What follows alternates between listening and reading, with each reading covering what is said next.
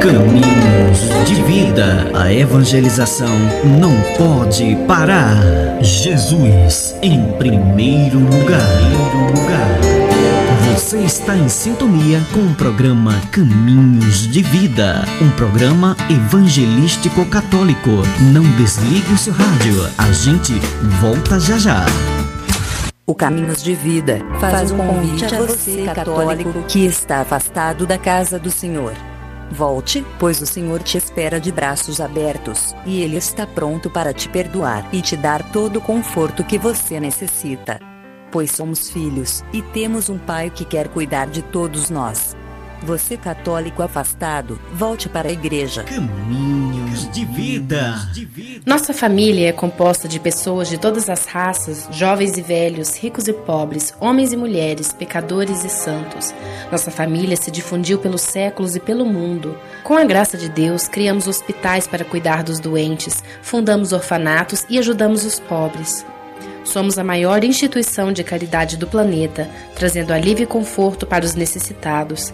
Educamos mais crianças do que qualquer outra instituição educativa ou religiosa. Desenvolvemos o método científico e as leis de evidência. Nós fundamos o sistema universitário. Nós defendemos a dignidade de toda a vida humana e preservamos o casamento e a família. Cidades levaram o nome de nossos santos que percorreram o sagrado caminho antes de nós.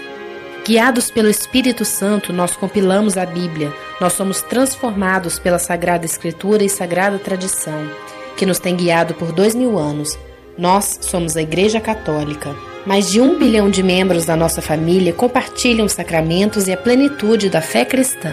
Por séculos, nós temos rezado por você e por todos a cada hora do dia, sempre que celebramos a missa. O próprio Jesus lançou as fundações da nossa fé quando disse a Pedro, o primeiro Papa: Tu és Pedro, e sobre esta pedra edificarei a minha igreja. Por dois mil anos temos uma linha contínua de pastores que tem guiado a Igreja Católica com amor e verdade num mundo confuso e sofredor.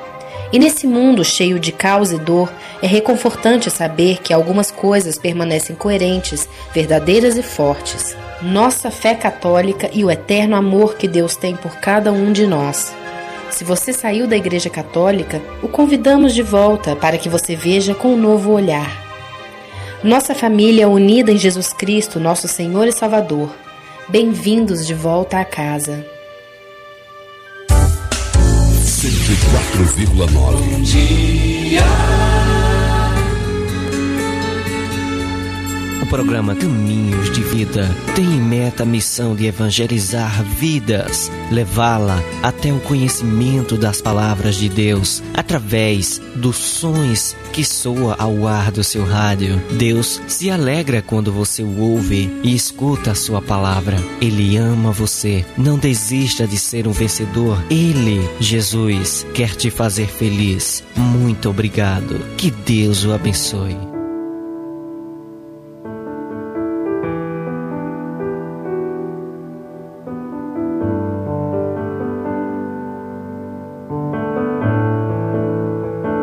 Pedro dirigiu-se a Jesus perguntando: Senhor, quantas vezes devo perdoar se meu irmão pecar contra mim? Até sete vezes? Jesus respondeu: Não até sete vezes, mas até setenta vezes sete.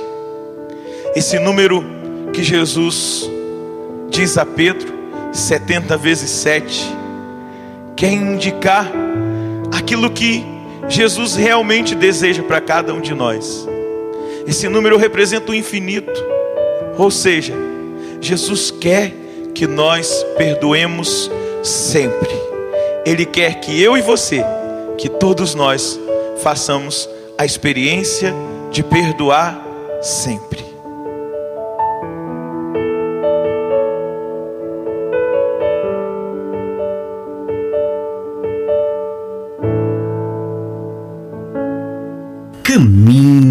Vida. É bom demais.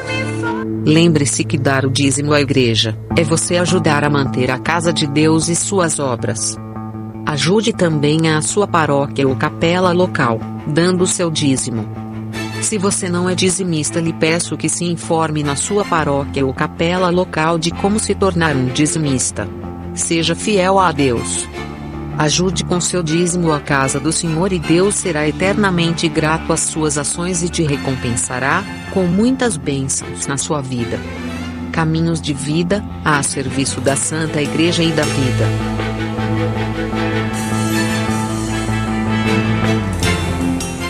Bom dia! Bom dia! Bom dia! Bom dia! FM. Bom dia!